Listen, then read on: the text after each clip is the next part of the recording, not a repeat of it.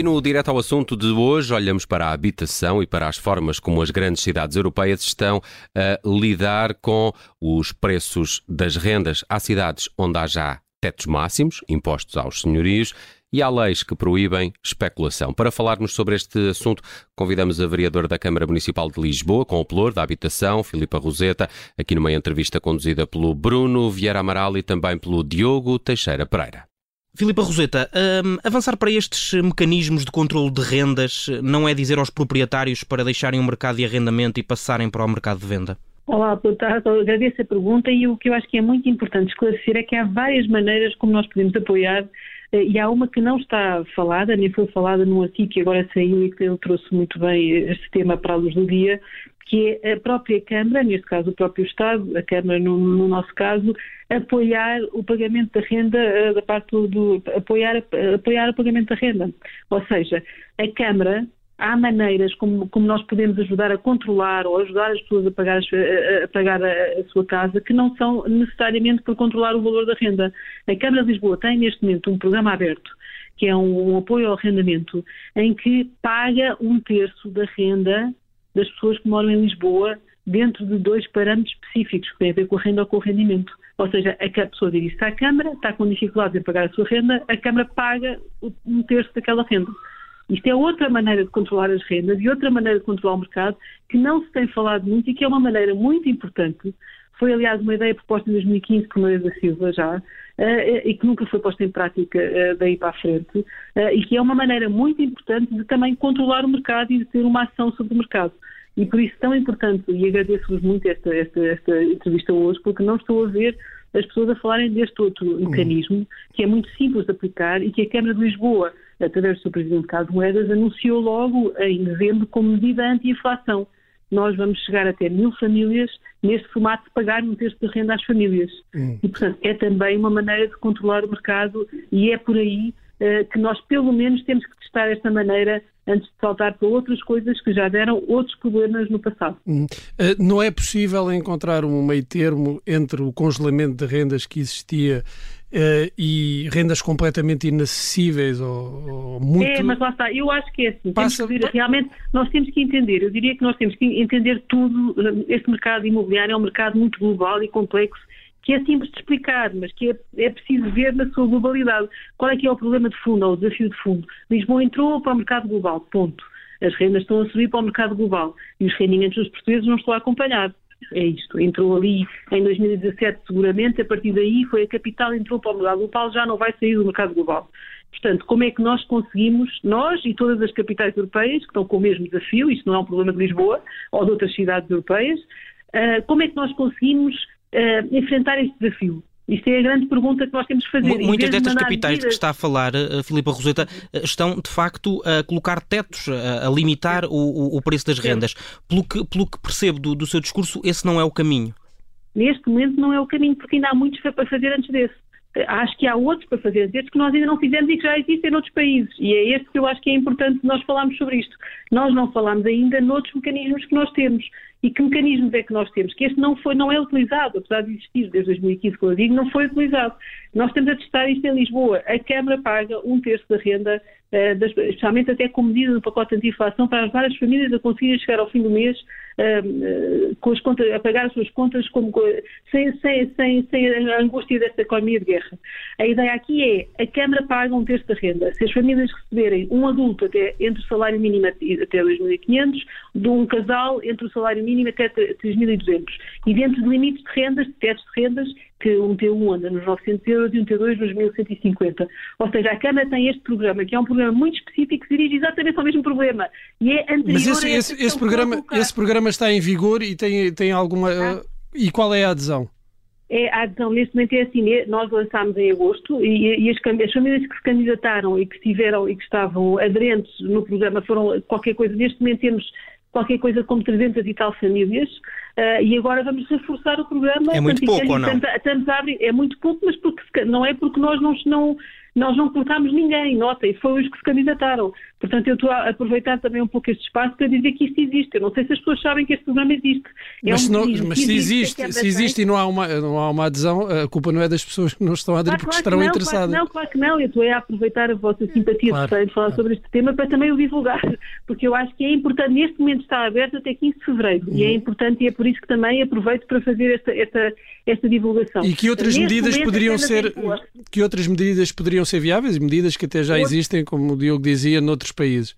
Pronto, sobre a questão do controle de rendas, como uh, uh, eu acho que é mais ou menos as pessoas têm esta noção, em Portugal, de facto, o congelamento de rendas foi muito prejudicial ao mercado imobiliário, porque os edifícios acabaram por ruir. Claro. Mas o congelamento de rendas durante décadas foi muito prejudicial e ficou, muito trauma, ficou com muitos traumas no mercado. Portanto, ou seja, o mercado não reage bem em congelamento de rendas. Eu mas, mas entretanto, passou-se para uma situação uh, quase selvagem. Claro. Claro, mas o que eu diria é que tem que haver, e também temos que olhar para números, mais uma vez, na cidade de Lisboa, há várias outras questões.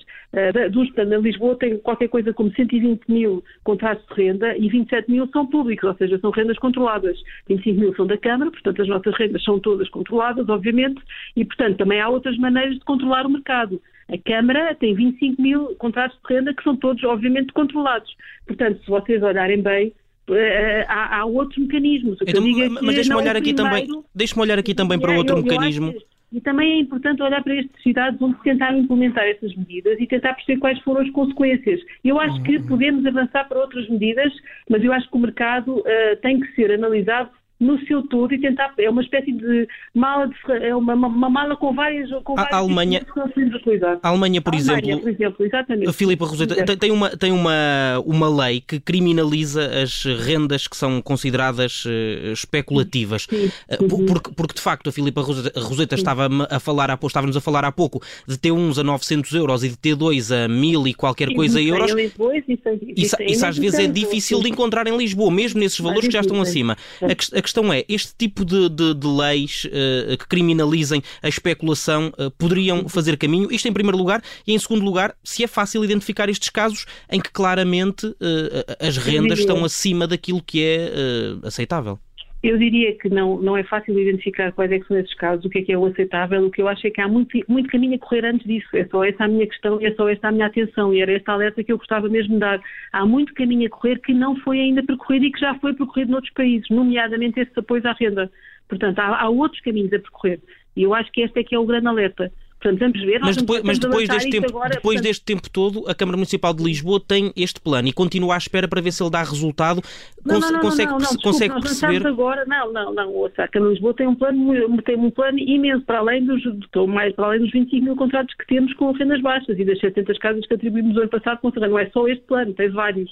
A Câmara Municipal de Lisboa está a construir habitação, a Câmara Municipal de Lisboa está, está a fazer o apoio à renda e a Câmara Municipal de Lisboa continua com os seus 25 mil contratos de arrendamento num, num universo de 120 mil uh, uh, contratos de arrendamento, que é o que há em toda a cidade. Portanto, é uma porcentagem relativamente considerável. E vamos continuar a aumentar o nosso parque habitacional. Tudo isto contribui para o controle renda, da renda. Portanto, isto é importante. Este é, eu acho que é importante ter esta mensagem. Há vários, vários, vários caminhos. Uhum. Há o caminho de produzir habitação que nós estamos a fazer, há o caminho de ajudar no pagamento de renda nas casas privadas que nós estamos a fazer, eh, e há o caminho de, de, de continuar eh, o nosso parque habitacional a, a controlar, a, controlar o, a garantir que pessoas com rendimentos mais baixos fixem em Lisboa, o que nós também estamos a fazer. Uhum. Nós, por exemplo, também fizemos uma proposta para que as casas da Câmara fossem para as pessoas que são de Lisboa, para ver se conseguimos que já cá estão, para elas não serem empurradas para fora da cidade, que não passou no Executivo, mas pronto, foi uma proposta que nós fizemos. Nós estamos a realmente tentar fixar as pessoas em Lisboa, aqueles que, que têm cá o contrato de arrendamento e que querem cá ficar. Eu vamos ver quantas pessoas é que vão concorrer a este contrato, esta medida que nós estamos agora a lançar e que fecha a 15 de fevereiro, portanto, que são uh, rendas lá está, um T1 900 euros, um T2 1150. Isso é o teto. E a Câmara paga um terço da renda. Portanto, eu acho que é importante, pelo menos, passar a mensagem e vamos ver, este é só mais um mecanismo. E a segmentação, é um a, a, eventual segmentação do, do, mercado, consoante também a disponibilidade de, de, de casas ne, na, nas áreas, uh, parece, parece também uma, uma possibilidade, uma solução viável? Parece que era muito importante, e isto é uma proposta lá está que nós já fizemos e gostávamos de voltar a fazer, é que onde há casas públicas e há pressão, muito, uma pressão muito forte no mercado, eh, que deviam ser preferencialmente para as pessoas que aí estão naquele sítio, porque as pessoas têm uma ligação ao território para não serem expulsas dos sítios onde moram. Uh, isto é uma proposta que também nos parece razoável e que devia ser feita até a nível europeu. Acho que o parque público existe, que no caso de Lisboa até é considerável uh, que seja utilizado um, para, para, para, fixar as pessoas que cá estão. E, portanto, eu acho que isto é importante. Mas também esta ideia de que qualquer casa pode ser acessível, qualquer renda pode ser acessível se a Câmara pagar uma parte da renda, também é uma mensagem que, que, tem que passar. Vocês dizem, se calhar estas são baixas, tinham que ser mais altas. Não sei, eu acho que nós vimos, um estudo de mercado e existem casas deste, deste, com estas rendas. Não são, se calhar, na Avenida de Liberdade, mas noutros sítios de Lisboa existem. Portanto, Lisboa é um conselho que tem várias freguesias e noutras freguesias conseguem, tem um a 900 euros. Portanto, é perfeitamente razoável. Uhum. Agora, o que eu acho é que nós temos que explorar, é a única minha, a única alerta é, antes de saltar para, para coisas muito, muito específicas, temos mesmo que explorar todos os instrumentos que, no, que, ao nosso, que temos ao nosso alcance. E este, que já existe desde 2015, não foi de facto explorado, nem sequer se tentou. É mesmo isto, não se tentou. Existe, existe, um problema uh, de habitação em Portugal, isso é, isso é óbvio. Provavelmente sente-se mais nos, nos, grandes centros urbanos, em particular em Lisboa. A criação do, do Ministério da Habitação vai ajudar a resolver esse problema? Então, ouçam, o grande problema da habitação em Portugal é, como nós temos falado bastante sobre isto aqui em Lisboa, é uma coisa que Portugal tem mais casas do que famílias, Lisboa tem mais casas do que famílias. É um problema de planeamento. É mesmo um problema de planeamento. Lisboa tem mais casas do que famílias e o nosso país tem mais casas do que famílias. Mas, mas, mas conseguimos perceber é porquê? Porquê, porquê, que há, porquê que há mais casas eh, do que famílias e mesmo assim é tão difícil arrendar uma casa? É, Conseguem-se perceber as causas para isso? Conseguem-se perceber a nível nacional, na própria localização das casas, que pode devia ser outra e que a própria, e esperemos que esta estratégia nacional esteja direcionada para as casas estarem onde as pessoas precisam que elas estejam, por assim dizer, não é? Uh, a nível de Lisboa, o que, o que se passa é que nós temos muitas casas vazias. E porquê é que elas estão vazias? Temos 48 mil casas vazias em Lisboa, segundo o censo de 2021. Porquê, não? Porquê? Que. Hã? Porquê? Pronto, porquê é que elas estão vazias? Nós temos aqui, há uma parte que será seguramente arrendamento informal e por isso é que esta medida que nós estamos a fazer também é interessante porque convida as pessoas a virem para a legalidade, não é? Portanto, convida as pessoas a, terem, a, a, a não estarem na informalidade, mas há uma parte que é mesmo de casas vazias e de lutas, porque as pessoas não as põem no mercado. Portanto, nós temos que uh, ver se as casas vêm todas para o mercado. Mas mesmo que, venha, que venha, nós estamos a desenhar programas neste. Mas, mas não conseguimos perceber porquê, uh, Filipe Rosa, porque é, esta, esta é uma questão também importante, não é? Porque há muitas casas que estão vazias.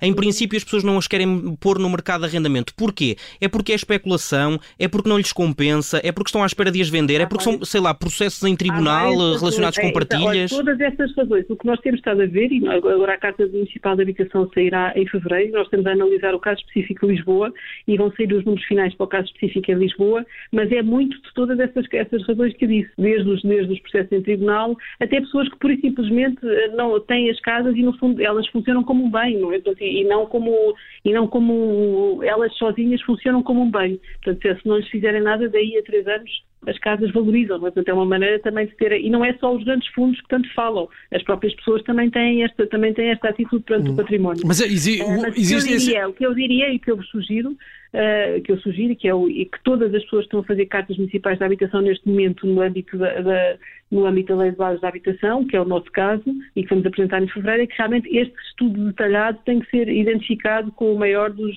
com o maior, com maior, com o maior detalhe possível. No nosso caso, há uma, eh, acreditamos, mas não, não temos evidências, mas é quase evidente, por assim dizer, olhando para os números, que não temos evidências comprovadas, mas é quase evidente que há uma grande pressão, por exemplo, dos estudantes universitários uh, nestes arrendamentos e provavelmente arrendamentos informais de estudantes universitários, uhum. porque são muitos estudantes universitários que estudam no Conselho e não há uh, uh, sítio para eles estarem, então não estão identificados em lado nenhum.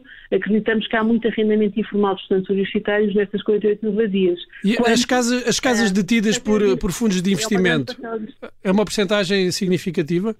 É uma, não é uma porcentagem tão significativa, tão significativa como esta dos estudantes universitários, mas também tem uma parcela. Também tem uma parcela, só que paga um IMI agravado, portanto, estas nós até conseguimos saber que pelo menos destas 48 mil, cerca de 7 mil pagam o IMI agravado uh, seis vezes. Portanto, será sempre menos do que este universo. Ou seja, o IMI agravado seis vezes são casas que, onde ninguém vive mesmo, portanto, uh, de certeza absoluta, não tem contador de água, não tem, não tem, já tem a penalização de ser uma casa de luta.